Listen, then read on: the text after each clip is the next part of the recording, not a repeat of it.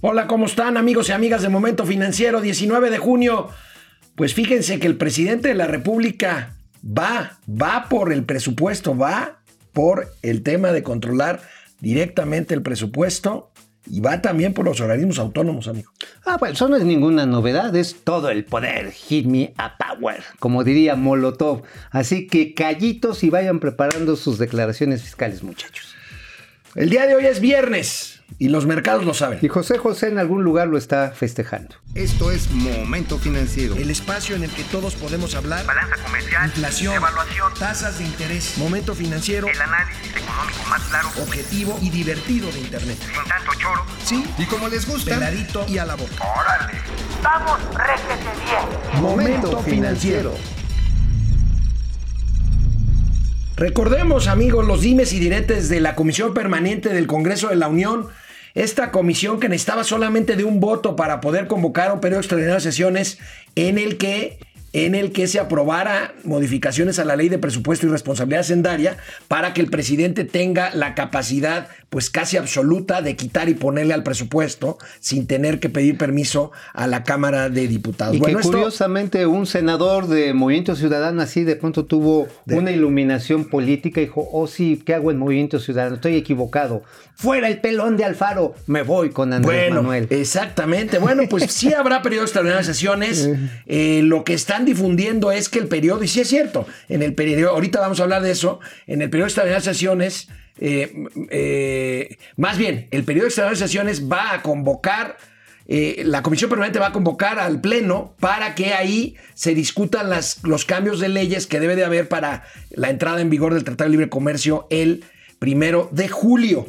Pero el propio Ah, presidente Andrés Manuel López Obrador ayer en Hidalgo confirmó, como dice Mauricio, pues lo que ya sabíamos. A ver.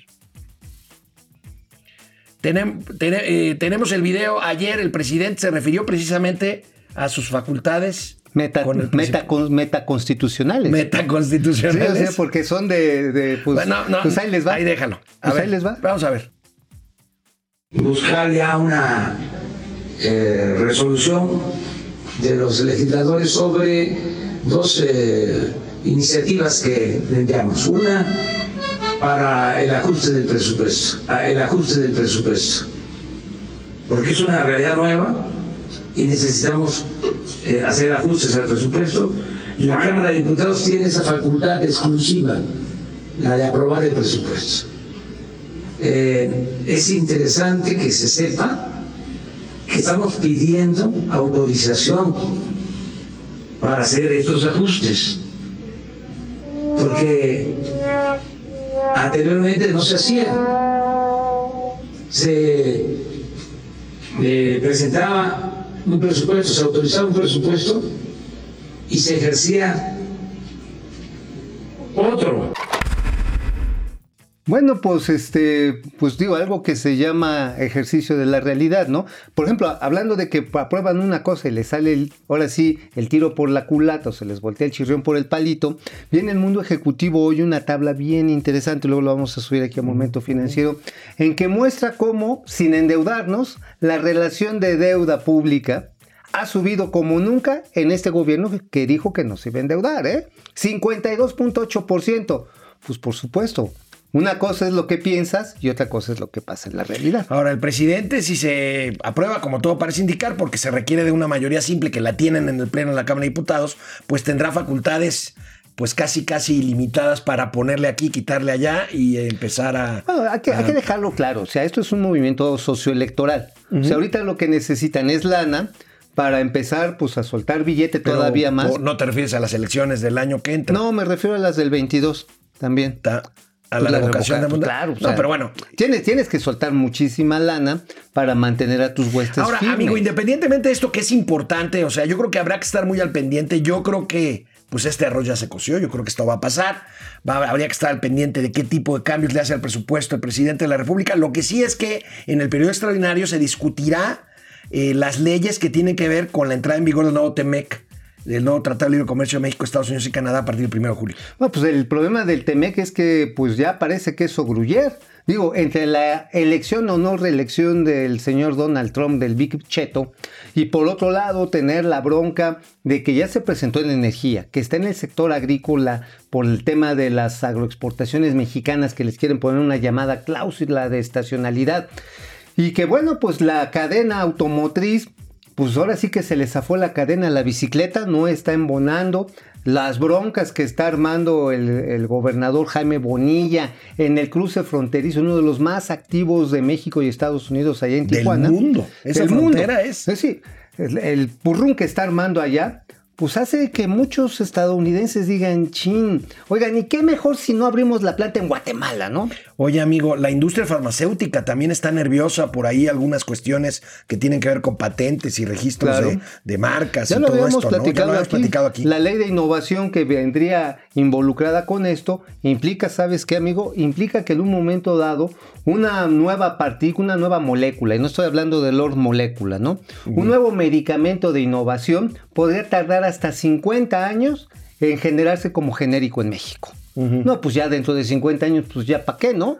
Entonces, obviamente, esto te hace más cara la medicina y más, pues, más sufrimiento para aquellos que padecen una enfermedad y requieren nuevos tratamientos. Bueno, bueno, amigo, pues pasamos.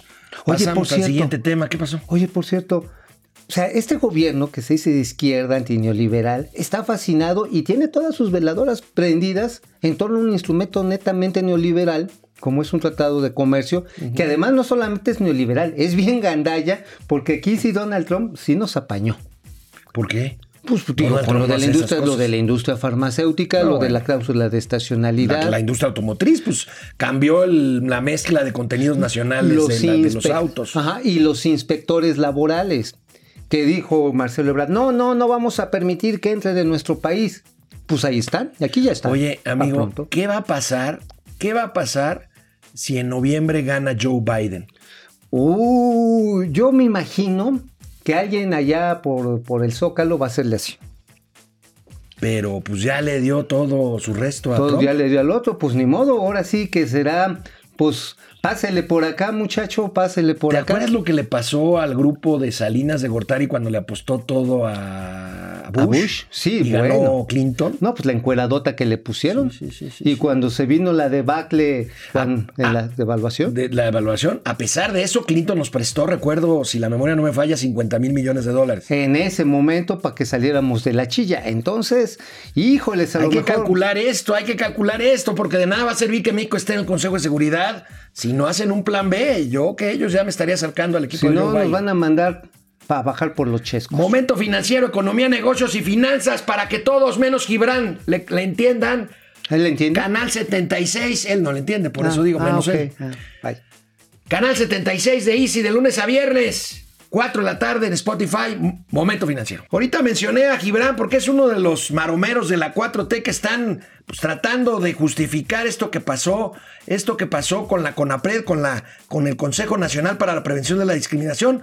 Pues bueno, rápidamente hubo un foro, invitaron a un youtuber, a la gente no le gustó, a mucha gente de la Ah, dice 4T un nombre, no le no, gustó. no seas, no seas. A ver, A aquí- Chumel. Ah, no, no. Bueno, a ah, Chumel Torres. Yo Ajá, pensé que a sí. quien no le gustó. Bueno, por eso, ¿y a quién A la invitaron? 4T. Es como los antiguos periódicos. En afamado y conocido hotel, de la Ciudad de México. No, no, Ay, Chumel, digo, Chumel además es buen cuate de esta plataforma. bien, pues. Entonces, A se Chumel suspendió, se suspendió porque no les gusta, no le gustó a la 4T que es que invitaran a Chumel, se suspendió el foro y bueno, se desató una ofensiva bárbara. Este, que ahora resulta pues que le permite al presidente de la República retomar su discurso en contra de los organismos autónomos. Por lo pronto, renuncia la titular de la CONAPRED, Mónica Maxice, la de la Comisión Ejecutiva para Atención a Víctimas también, Mara Gómez, renuncian ambas y el presidente hoy, duro en la mañana. A ver. ¿qué dijo? A ver, Viene de ahí el presidente. viene de él. ¿Qué no puede la Secretaría de Energía atender esto? ¿Y ahorrarnos todo esto?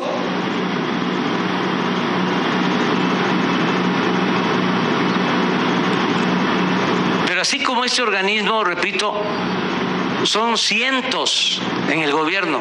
¿Tiene algún número de cuántos existirían en total que los va a revisar y podrían desaparecerlos?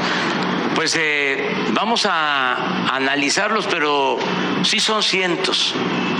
O sea, sin duda, este, pasa de, de 100 organismos de esos, independientes, autónomos. Estos fueron creados por ley. Aquí se requiere reforma, incluso constitucional, Y las va a presentar en su momento. para desaparecerlos. en su momento, poco a poco, pero tenemos que ir ajustando el gobierno a la nueva realidad. ¿Por qué crearon esto? Por las privatizaciones. Nosotros ya no vamos a privatizar, no vamos a convertir lo público en privado.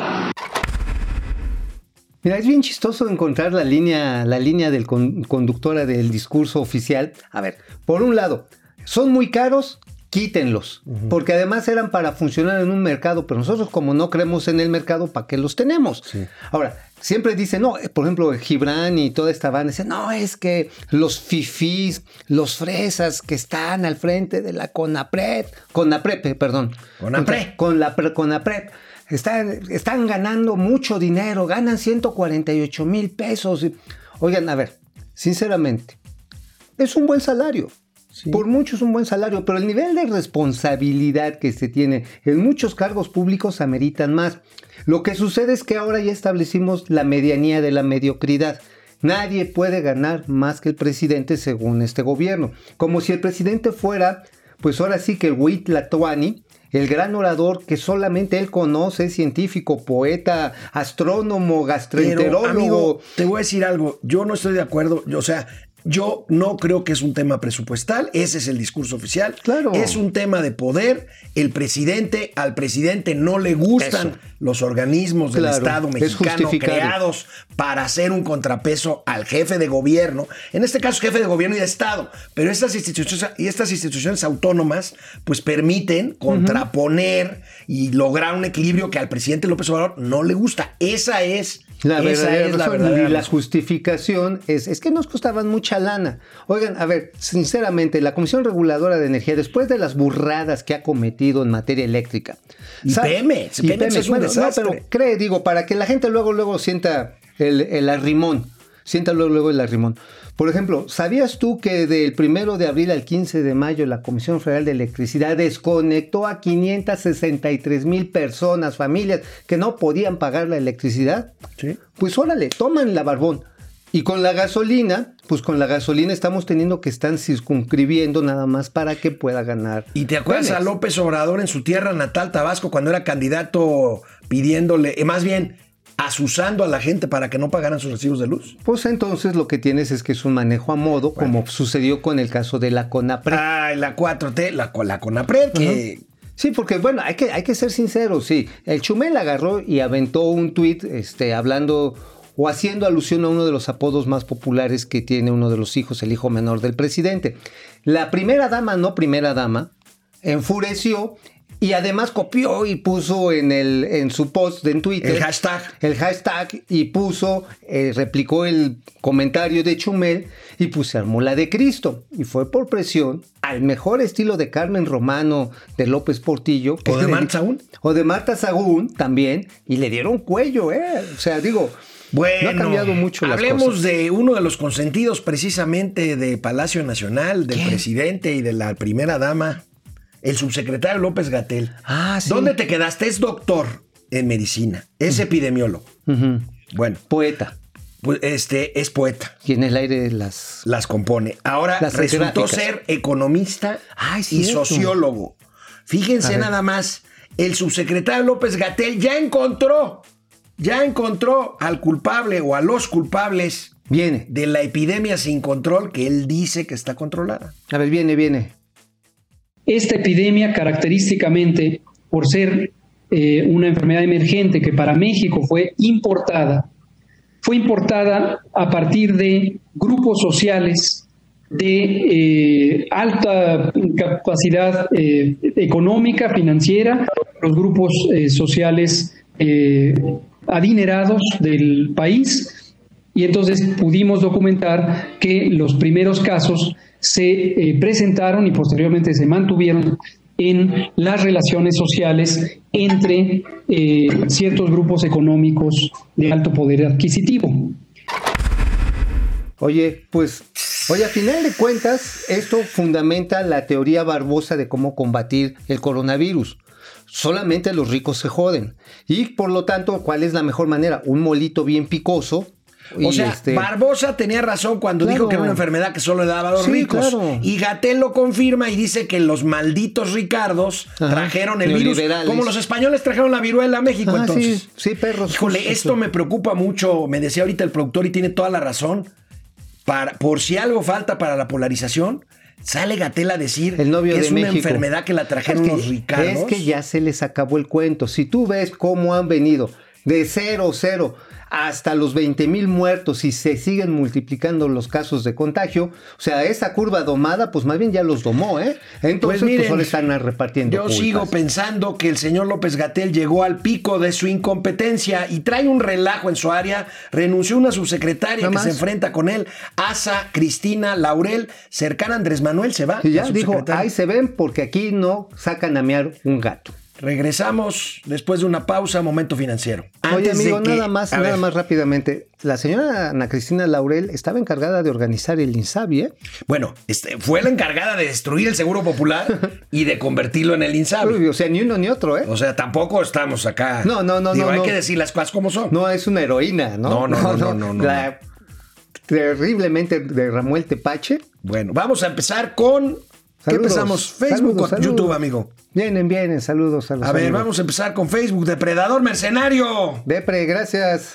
Este, Pili Sanz, su esposa, está muy sentida porque no leyeron su mensaje ayer. Señora, mis mayores respetos, Depre. Rubén González, Fernando González, José Almazán, desde Tampico. ¿Por qué ha subido el precio del kilo de pollo hasta en 10 pesos en menos de 15 días?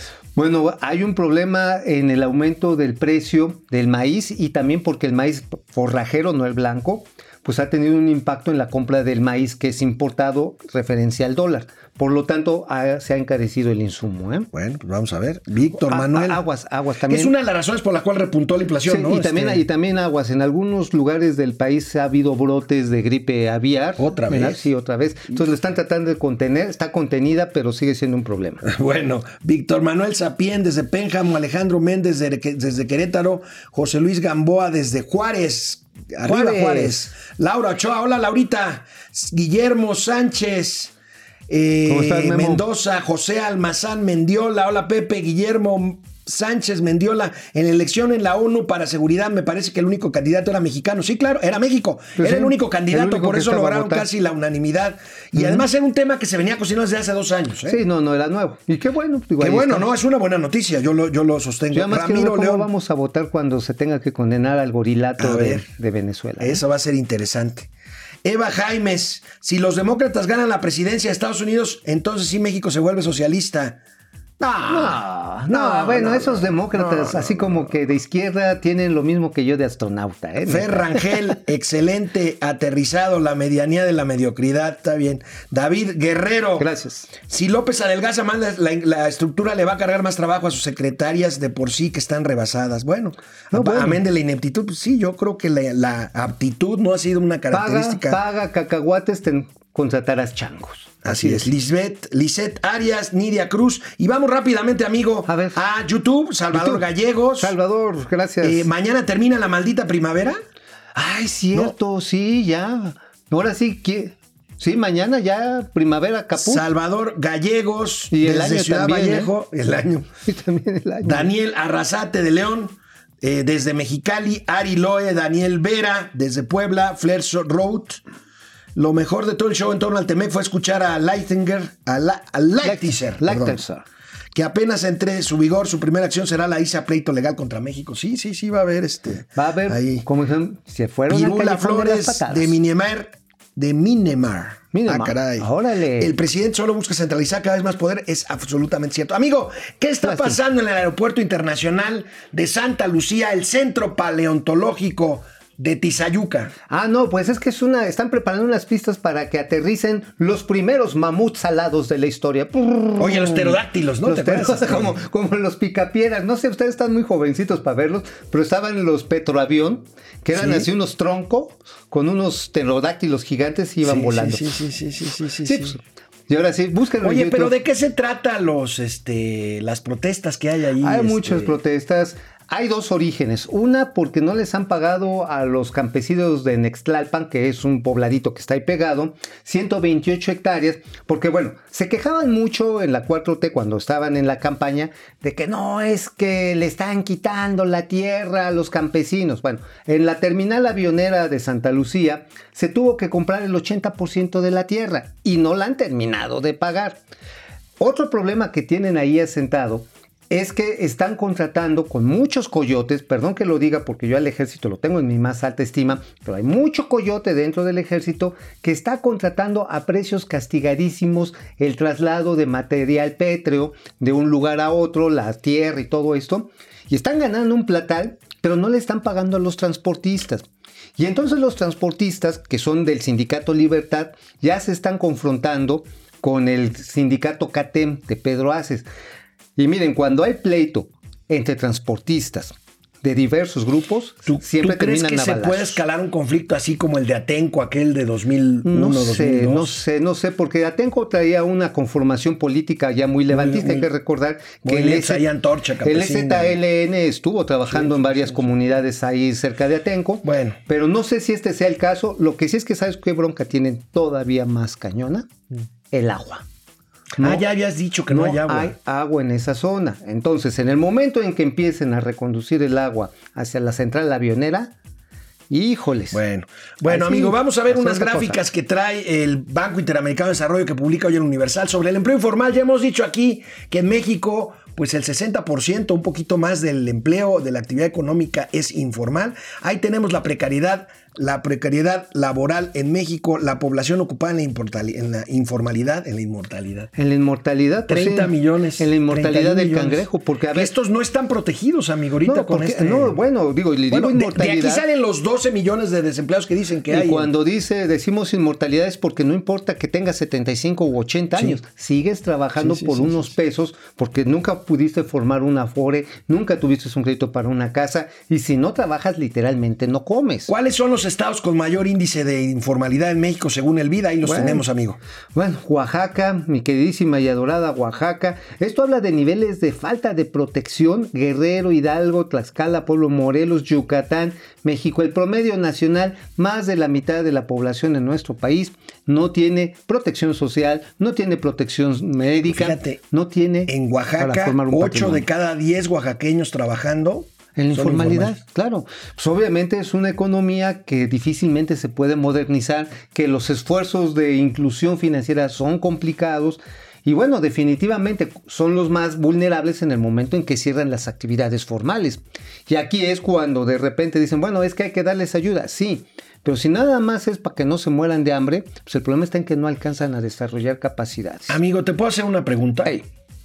¿Dónde se denuncia, dónde, en qué oficina anticorrupción se denuncian presuntos actos, actos de corrupción de la encargada de la oficina de corrupción? Con doña Irmeréndira no, Sandoval. pero ese- ella, ¿no viste el reportaje ayer de Loreta anoche? Ay, cierto. Y lo publica hoy en sé, Universal. que vaya que lo acuse con su viejo. Resulta, John Ackerman, bueno, resulta que Imeréndira Sandoval, secretaria de la Función Pública, y su marido, John Ackerman, ahí los tenemos, Sopas, perico. tienen seis propiedades por un valor, seis inmuebles por un valor de más de 60 millones de pesos, que es superior, que es superior al que reportan en su declaración patrimonial. Pero además, amigo, resulta que Marcelo Ebrar, cuando era jefe de gobierno de la Ciudad de México, le regaló un terrenito ahí en. Bueno, acuérdate que la tierra es de quien la grilla, perdón, de quien la trabaja.